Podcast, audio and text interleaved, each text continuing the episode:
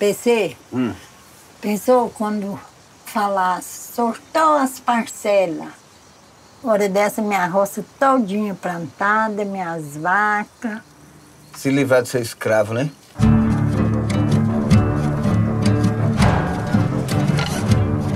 Nós somos um movimento que luta pela terra, mas também pela transformação social. A gente fica trabalhando o resto da vida ali e tal, mas você não, não é seu, sabe? Vive daquilo, mas você não tem. Como que foi a invasão dessa propriedade? Na verdade, não é invasão, né? É uma ocupação, ocupação. de terra, né?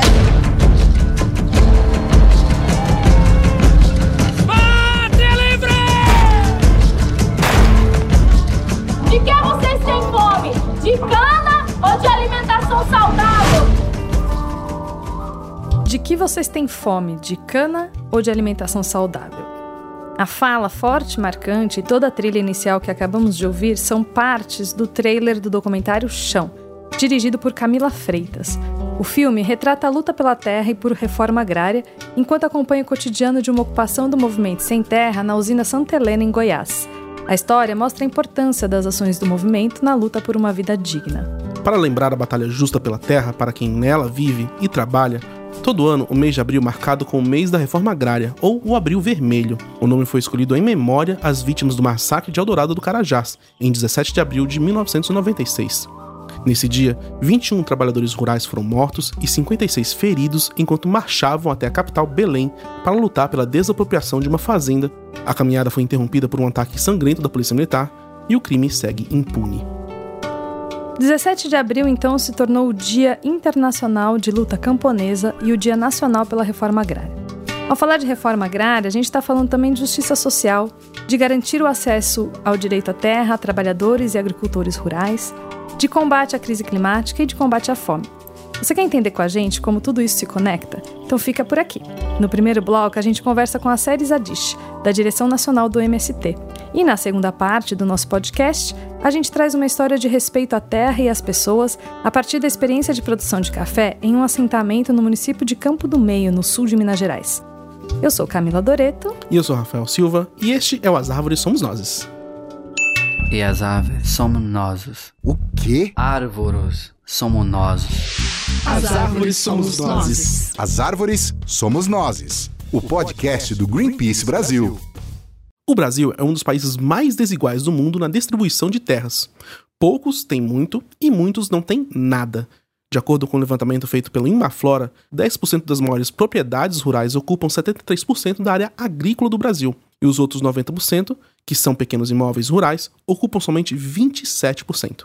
Então, enquanto o agronegócio que faz parte desses poucos que tem muito adora vender a imagem mentirosa de que alimenta a população, sabemos que mais da metade de brasileiros e brasileiras não tem acesso a comida saudável no prato. São mais de 33 milhões de pessoas passando fome. Os dados são da rede Pensan, a rede brasileira de pesquisa em soberania e segurança alimentar. Então, quem alimenta? Quem é responsável por colocar comida no prato da população brasileira? Porque o que o agronegócio produz são as chamadas commodities, ou seja, soja, milho, cana, tudo para exportação e com veneno. Segundo dados do IBGE, 70% dos alimentos consumidos no Brasil vêm da agricultura familiar. Mas para enfrentar a fome e produzir mais alimento, desse que chega no prato das pessoas, ainda faltam políticas públicas que incentivem e valorizem a produção da agricultura familiar. E o primeiro passo é garantir o acesso dessas famílias à terra. Por isso, é fundamental falar de reforma agrária. E quem está online aqui com a gente para explicar sobre a reforma agrária e todas as conexões possíveis que ela estabelece com a construção de uma sociedade mais justa, verde e menos desigual é a Séries Adish, da Direção Nacional do MST. A Séries é mestre em agroecologia e agricultura sustentável, agricultora e assentada no norte do Paraná. Certo, Séries? Sim. Show de bola. Então seja bem-vinda. Muito, muito obrigado por topar o convite do nosso podcast aqui. É, e séries, a gente queria começar de uma forma bem básica, para explicar para nossa audiência realmente do, né, do zero. O que é a reforma agrária e como que ela acontece na prática?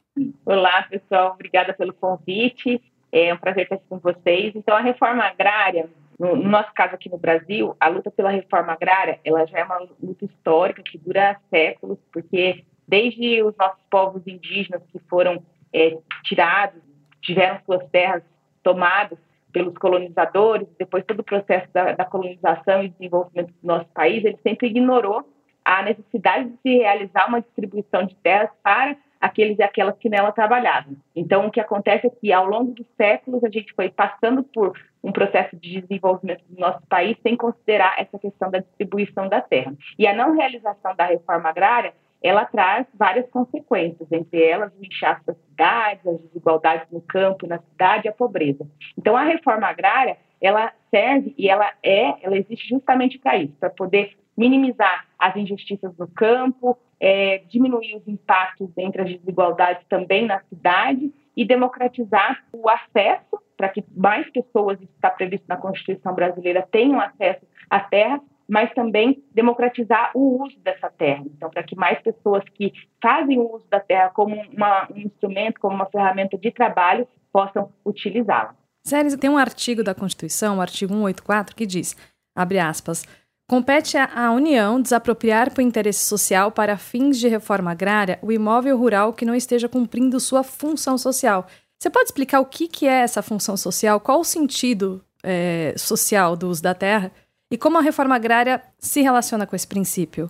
É, esse é um debate bastante atual ainda nos tempos de hoje, porque é, é talvez esse seja o grande centro é, do, da finalidade da luta pela terra hoje no MST e da luta pela reforma agrária, porque a função social, de fato, ela dá o sentido da luta pela terra e o sentido da realização da reforma agrária. A gente cair é, nesse debate frio de números sobre produtividade é um debate que já não, não se realiza por si só, porque a questão, é, ao se discutir reforma agrária, não é em si discutir é, somente a produção, a produtividade, mas aqui ela se dedica, aqui ela se realiza. Então, a função social, ela diz respeito justamente a isso. Para que fazer a distribuição das terras? Para que democratizar a terra? E aqui vai servir a produção realizada em cima dessa terra.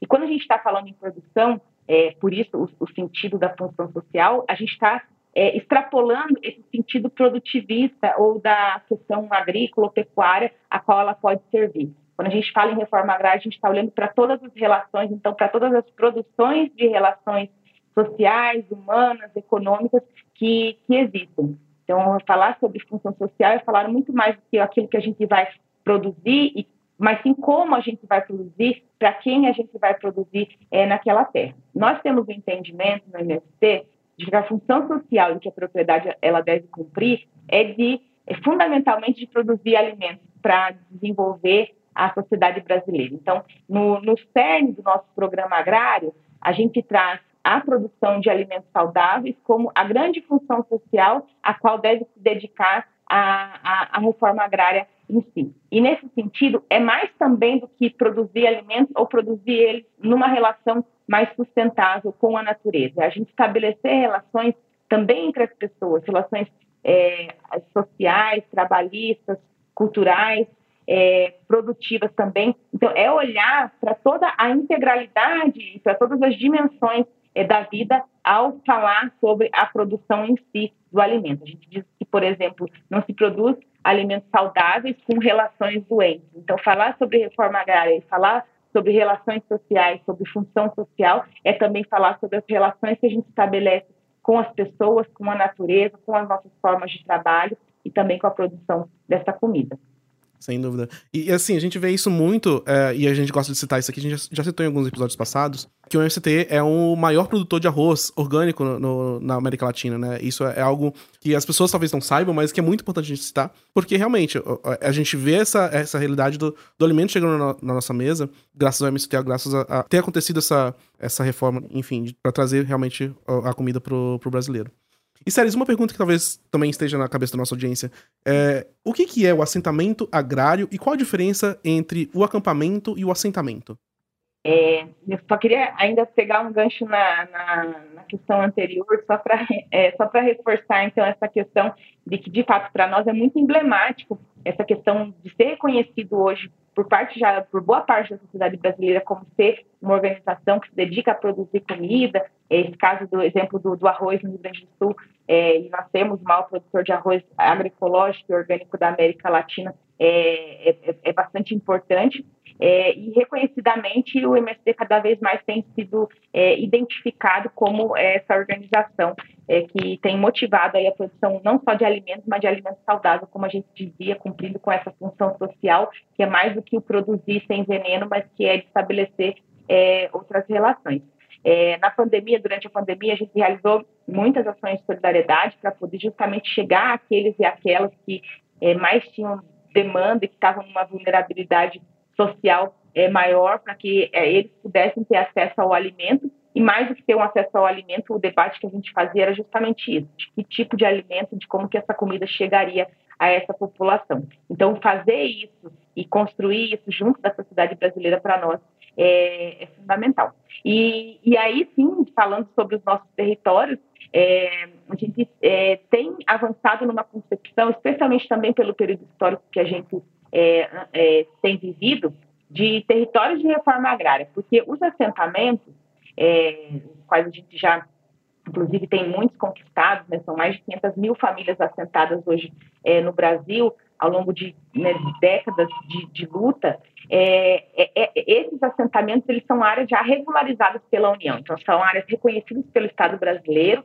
É, a autarquia que faz isso hoje, vinculada ao recém-recriado Ministério do Desenvolvimento Agrário e Agricultura Familiar, o MDA, é o INCRA, que é o Instituto Nacional de Colonização e Reforma Agrária. Então, os assentamentos eles têm uma relação direta com o Estado brasileiro que abre né, sua porta a partir dessa relação é, com o INCRA. Então, eles são regularizados, famílias são reconhecidas, é, podem acessar créditos e políticas públicas, é, a política de desenvolvimento desses assentamentos. É claro que nos últimos anos a gente teve a ausência absoluta delas, mas a, a política de reforma agrária no Brasil ela prevê né, que haja a estruturação dos lotes, dos assentamentos, do desenvolvimento é, das cooperativas, das agroindústrias. Então, há todo um conjunto de políticas públicas que se consegue acessar a partir do, da, da regularização dessas famílias nos assentamentos.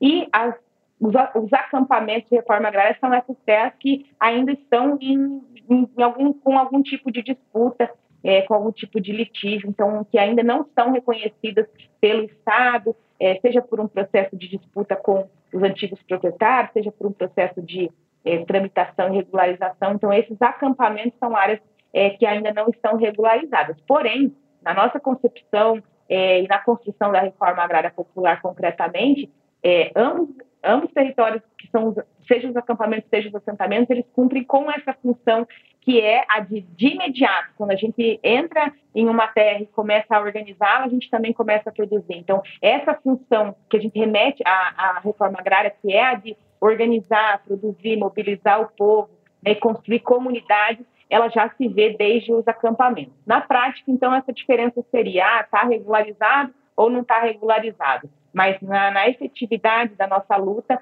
os acampamentos e os assentamentos eles são territórios de produção de comida e de produção de novas relações. Aproveitando essa questão das relações, de toda essa dessa preocupação e cuidado entre o, a terra, as pessoas, as relações de trabalho, é, queria trazer a questão da fome. A gente tem hoje no Brasil, é, a gente já citou no começo do programa, mais de 33 milhões de pessoas passando fome, segundo dados da Rede Pensão. Como você trouxe também a questão da solidariedade durante a pandemia, a gente acompanhou e foi fundamental é, para contribuir para esse período tão crítico em que a fome também aumentou em todo o país. Como a reforma agrária pode contribuir com o combate à fome?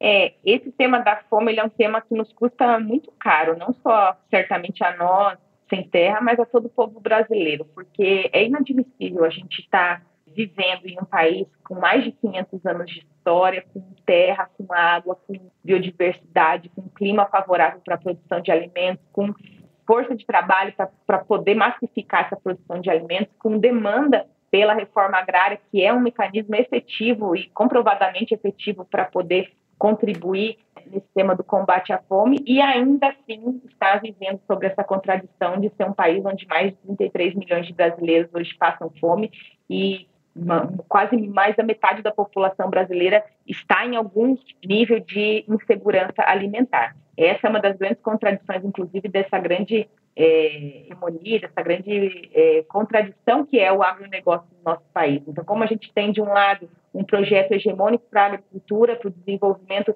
é, da, da, nossa agricultura, é, e, de outro lado, esse mesmo projeto não é capaz de organizar é, a segurança alimentar que se quer, então, a nossa soberania alimentar. Esse debate passa muito longe disso. Então, é, nós temos entendimento pela prática, mas também pela nossa, é, porque a nossa elaboração dentro do movimento ela é, ela é se baseia numa prática, daquilo que a gente vai fazendo, elaborando, sistematizando e, e, e, e reconhecidamente praticando.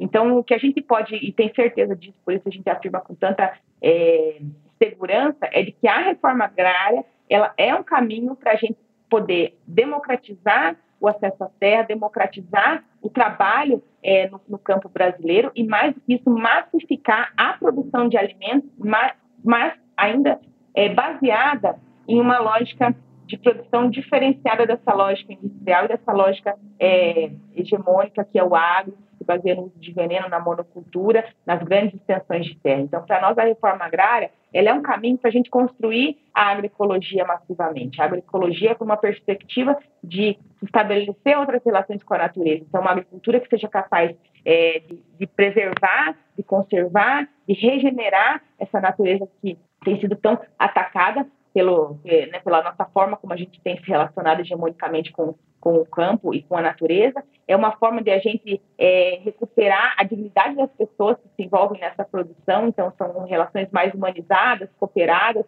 é, de produção, e é uma forma de a gente massificar essa produção, olhando né, a, essa perspectiva de produção com, com mais diversidade, mas em menor intensidade de agressão ao solo, é, cooperado, então permitindo que isso é, ganhe escala e possa chegar a mais pessoas, é, saudável, de maneira que a gente, ao produzir em mais lugares, em menores escalas, a gente pode, é, cooperando isso, fazer chegar a mais gente esse alimento é, em mais pontos, em mais é, cidades, e isso é muito importante, porque hoje a maioria da população brasileira vive na, nas cidades, então é necessário que a gente faça chegar com fluidez, com rapidez e com qualidade esse alimento na, na, na cidade.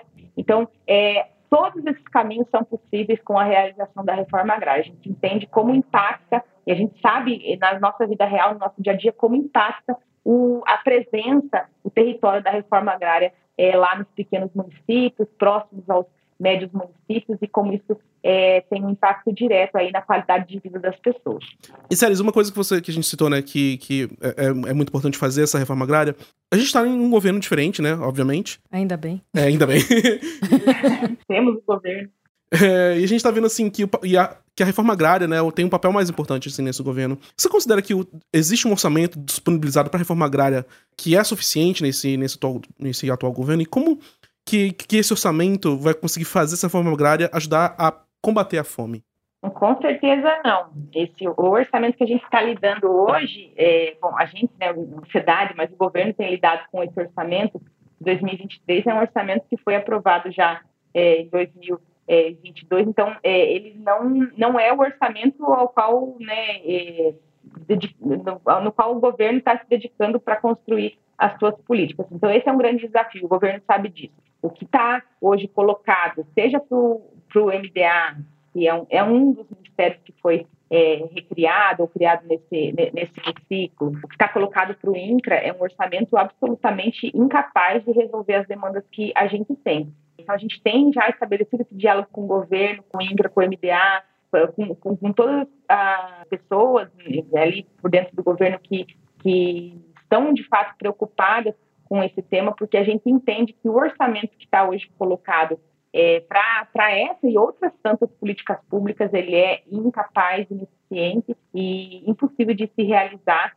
com, com esse tanto de demanda represada, inclusive, que a gente tem é, dos últimos anos. Né? A gente passou por anos de, não só de morosidade, de lentidão na reforma agrária, mas ao contrário, a gente passou por anos de é, uma ação ordenada para se destruir as políticas, destruir as políticas públicas que já existiam, que ajudavam, e ainda com todos os limites que pudessem ter, mas que ajudavam no desenvolvimento da agricultura familiar, da reforma agrária. Então, todas as políticas, desde o governo golpista é, do Temer, elas já começaram a ser é, destruídas e passou por isso também o orçamento. Então, reconstruir isso, a gente entende que vai ser um processo, mas é, tendo como centralidade, a gente entende que tem esse governo o combate à fome e, a, e, e esse, esse combate também às demais formas de injustiça social, a gente entende que há uma intenção política de que se recomponha é, esse orçamento. Se não do ponto de vista imediato, mas que num processo aí, né,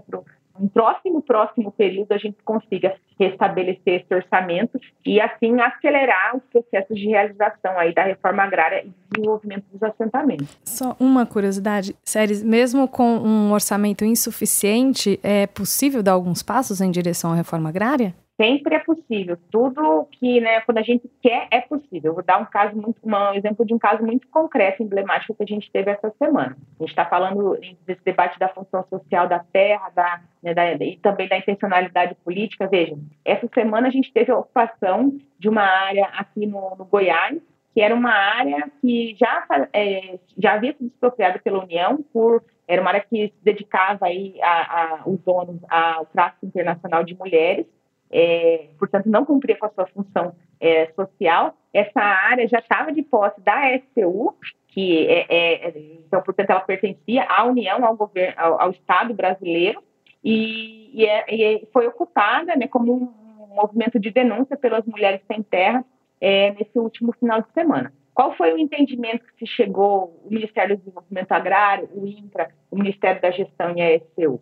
De que essa terra, de fato, para cumprir sua função social, deve ser destinada à reforma agrária. E em ela já sendo uma terra da União, não, não tem nem necessidade de ter nenhum tipo de é, desembolso, né? portanto, não precisaria de, de existir um orçamento novo para poder se realizar o assentamento dessas famílias. Então, é, esse é um, é um exemplo de vários que a gente pode ter, como, por exemplo, é, a gente adquirir terras de devedores da União, que é uma pauta que o Paulo Teixeira tem buscado se dedicar também, né, que é o processo da adjudicação, que não envolve também dinheiro, é você cobrar dos devedores em terra aquilo que eles devem para a União. Então, é também uma medida que pode é, acelerar o processo de arrecadação das terras para regularização e para a reforma agrária, sem ter que mexer necessariamente diretamente nos cofres da União. Um outro jeito também que a gente pode pensar é, como uma alternativa para se menos é, são os próprios é, as terras públicas, que são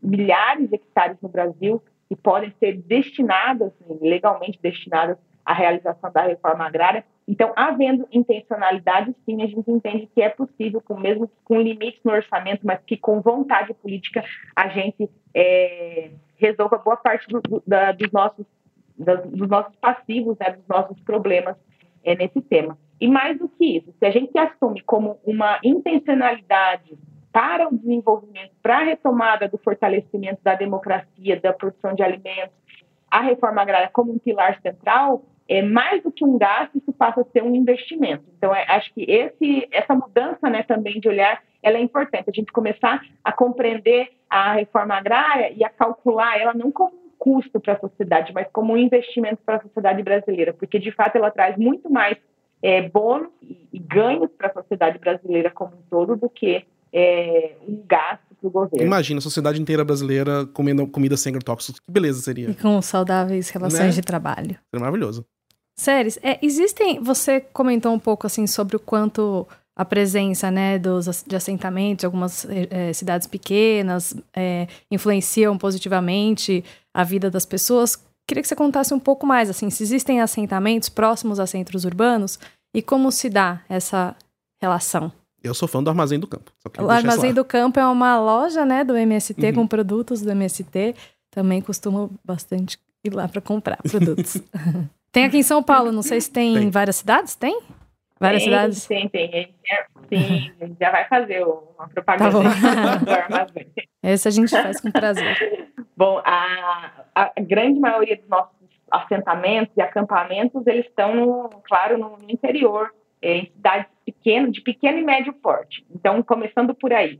Os territórios de reforma agrária causam um tremendo impacto nesses municípios, porque são municípios geralmente com pouco pouca, uma população relativamente pequena, uma circulação de, de comercial e social também relativamente pequena. Então, ao chegar uma comunidade de reforma agrária em um município desse, a gente sente o, e isso olhando para testemunhos reais, não só é, nossos, mas de prefeitos, é, comerciantes, vereadores, amigos, né, e das pessoas do, da sociedade em geral que vivem nesses pequenos municípios e médios. Há um, uma, uma, um impacto direto com a chegada. Por quê? Chega uma comunidade, se instala uma comunidade de reforma agrária, seja um acampamento, seja um assentamento, todo o município ele é impactado por isso. Na educação, é, vem mais crianças para estudar, é, dinamiza as atividades né, sociais e culturais do município, é, é, dinamiza demais o comércio, que as pessoas passam a,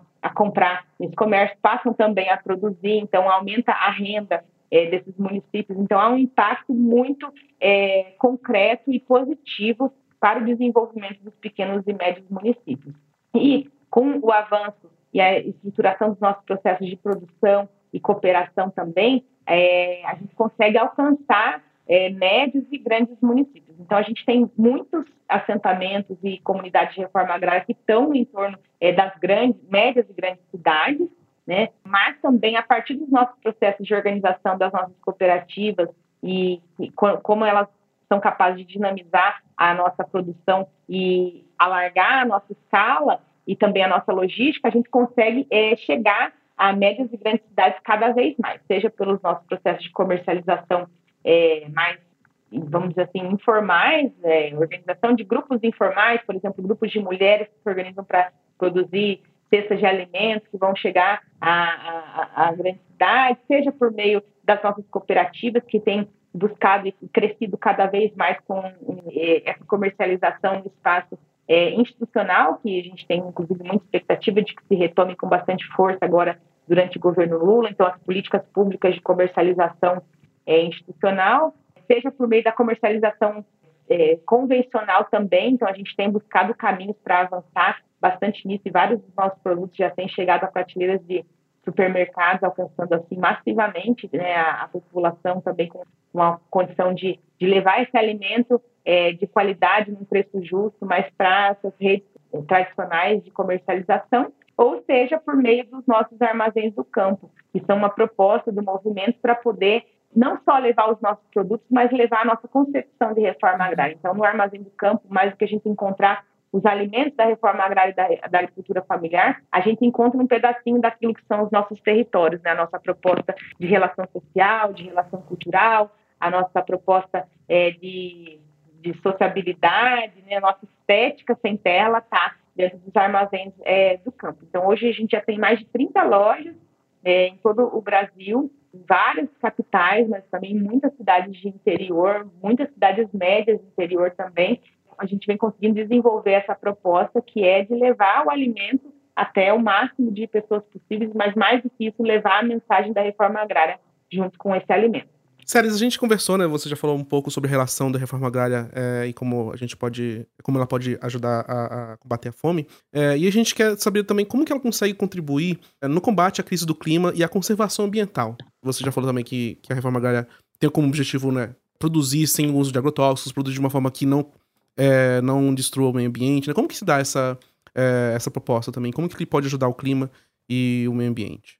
A gente vive hoje na, numa encruzilhada histórica, já não é opção a gente querer ou, é, ou, não mudar a nossa forma de se relacionar com a natureza. A gente precisa fazer isso para que a gente possa ter alguma chance de poder reverter todo esse processo de destruição da natureza, de aquecimento global, de perda da nossa qualidade de vida né, e da, da nossa biodiversidade, é, e recompor uma, uma linha, né, um caminho que nos leve a trilhar alguma alternativa de é, é, re reorganização das nossas relações ecológicas, sociais, para a gente continuar existindo, inclusive, enquanto humanidade. Essa crise é, do capitalismo que atinge também estruturalmente é, esse tema da, da, nossa questão ambiental, ela vai nos levar, é, se a gente seguir nesse rumo, à destruição é, efetiva, pelo menos da nossa espécie, né, e, e, acabando com a nossa capacidade de seguir vivendo é, e existindo enquanto espécie humana no mundo. Então, é, pensar sobre isso, mas mais do que isso, é, radicalizar a nossa ação é, para com é, um, a contramão desse processo que tem nos levado à destruição, ela é fundamental urgente e necessária. Então, é, nós fomos entendendo ao longo do tempo, já isso já faz muitos anos que a gente debate, é, muito casado com esse debate da função social da terra, de que seria necessário, mais do que a gente eh, ocupar os latifúndios e distribuir eles, quer dizer, democratizar o acesso à terra, a gente também pensar sobre o que fazer com ele. Então, a gente foi entendendo na prática de, é, que é, fazer diferente era fazer aquilo que o, o latifúndio, o agronegócio não era capaz de fazer. Então, se de um lado o latifúndio não produzia, a nossa missão era produzir. Se de um lado o agronegócio ele produz destruindo, a nossa missão é, produ é produzir é, cuidando, preservando e regenerando. Então, isso veio ajudando a gente a elaborar esse nosso conceito da agroecologia, como eu já tinha comentado antes, que é um conceito amplo, que extrapola as relações de produção, de produtividade, mas que vai olhar para as nossas relações humanas nessa construção e também com a natureza. É, então, esse conceito tem ficado cada vez mais forte, mas mais do que um conceito, ele é uma prática que a gente vem incorporando na nossa realidade. Então, produzir comida, mas produzir ela de maneira é, equilibrada, produzir conservando as nossas fontes de água, é, é restaurando né, os nossos ambientes, é, preservando, diversificando, zelando da nossa biodiversidade. Por isso, esse debate em torno do controle é, da, das sementes né, e das variedades é, é, tão, é tão fundamental. É, e também ajudar nessa reconstituição daquilo que a gente já destruiu, dessas perdas que são quase já irreversíveis para a nossa sociedade. Então, também há alguns anos a gente iniciou ah, o que a gente vem chamando de um plano de plantio de árvores e produção de alimentos saudáveis, que tem a meta de plantar 100 milhões de árvores em 10 anos. A gente teve está indo bem, então, tem, é, a gente tem conseguido avançar bastante nesse plano, ainda que a pandemia ela nos colocou num ritmo é, um pouco é, um pouco mais lento do que a gente tinha se, se, projetado, mas o plano ele vem muito nesse sentido de poder mais do que plantar a árvore em si, ou, né, é, reestruturar os biomas, os territórios, é fazer esse debate com, com a nossa sociedade, com o mundo, da necessidade da gente restabelecer essas relações. Então, o plano é bastante desafiador, porque ele, mais uma vez, ele não se é, foca pontualmente nessa coisa, né, né, nessa ação que já é muito nobre de se plantar uma árvore, mas no entorno desse debate, né, quais são as relações que se estabelecem, como a gente vincula é, o plantio de árvore à produção de alimentos saudáveis, como a gente vincula isso a um processo de formação e de politização. Então, é, esse desafio para nós está tá muito presente e a gente está muito comprometido é, né, né, nessa ação, porque a gente entende que isso é, é, é também é, missão nossa de cada um enquanto os seres humanos, né, mais do que brasileiros e brasileiras, mas também como seres humanos, de se comprometer com essa grande missão que é de preservar a natureza e de restabelecer outras relações com a natureza para que a gente possa seguir vivendo e existindo. Séries, chegando ao fim aqui dessa conversa tão cheia de informação maravilhosa, quero te perguntar como a sociedade brasileira pode colaborar na defesa da reforma agrária e por uma distribuição justa da terra? O que as pessoas podem fazer? A gente está quase chegando aos nossos 40 anos. Então, Nossa. em janeiro do ano que vem, o MST vai completar 40 anos de luta, de história e de é, busca por uma sociedade mais justa. E há muitos anos já isso também tem, isso é muito claro para nós.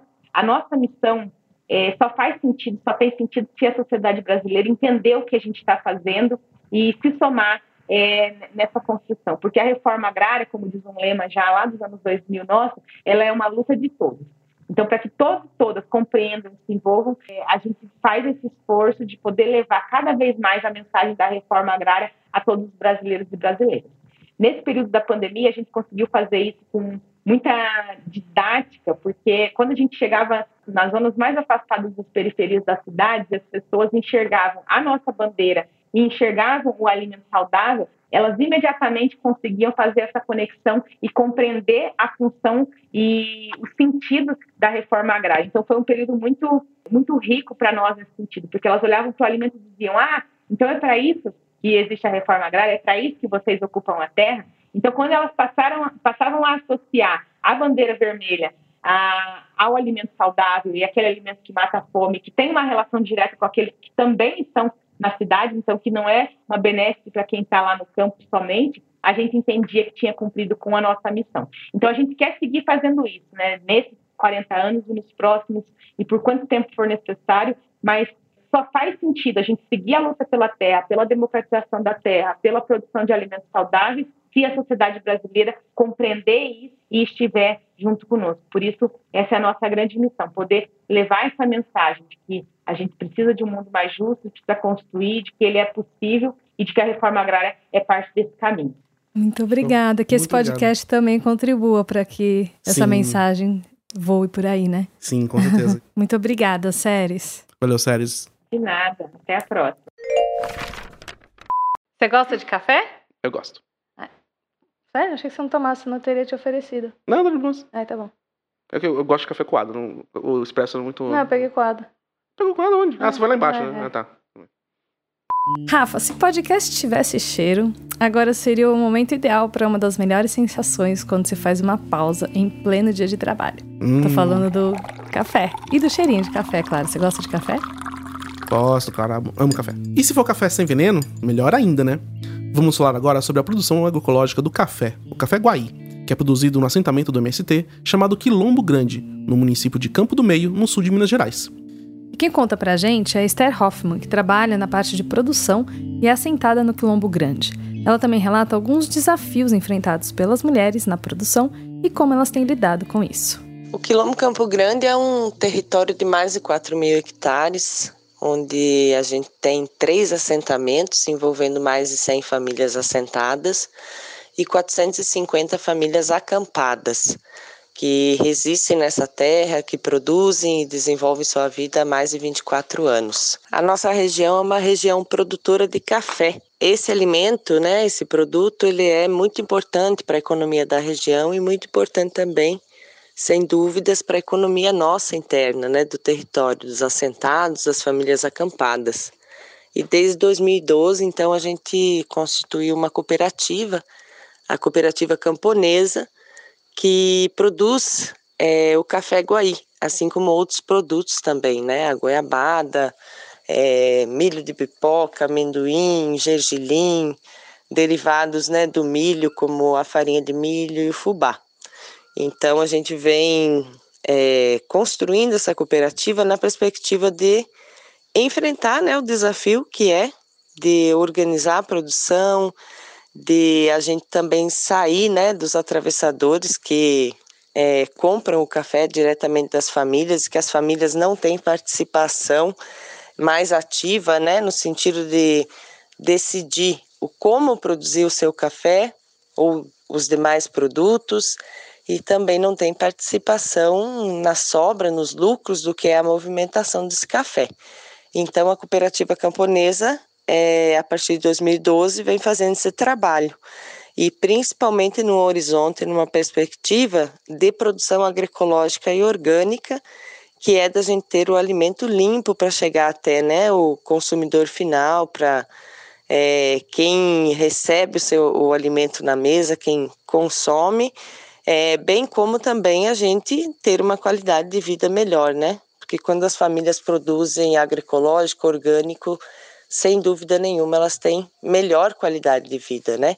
Que não estão utilizando veneno na sua produção, o que causa inúmeros problemas para a saúde, assim como também é, prejudica, né? A natureza, o solo, toda a vida que tem no ambiente.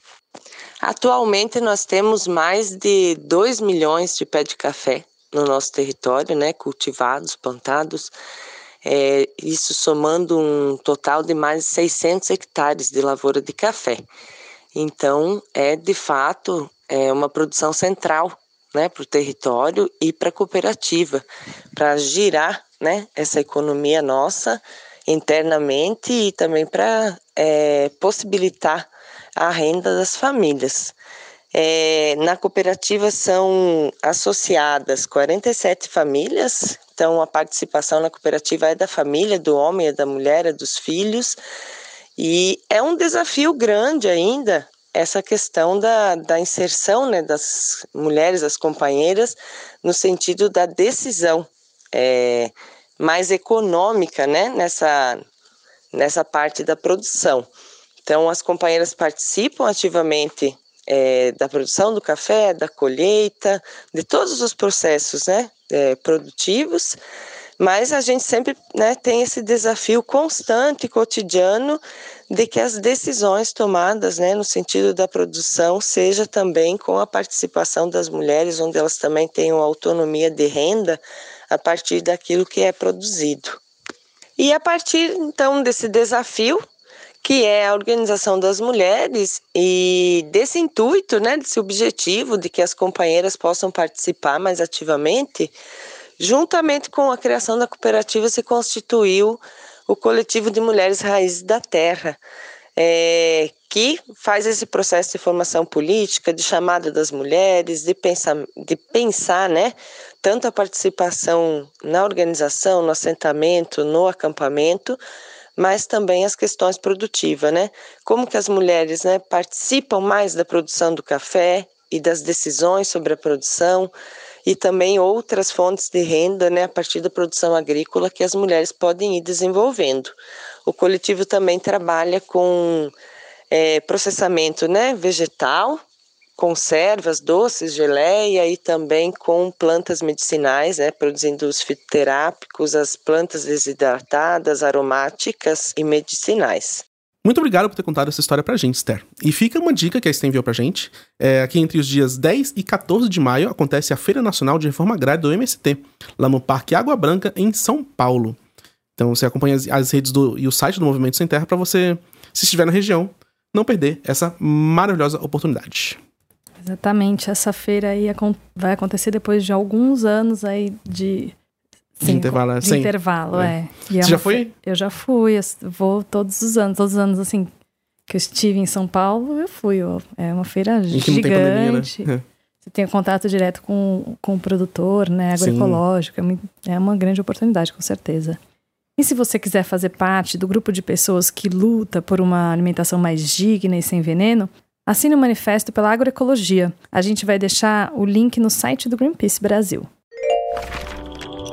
Quero fazer um agradecimento especial a Camila Freitas, que é diretora do documentário Chão, que a gente tocou no começo desse episódio, porque ela autorizou a gente a usar um trechinho.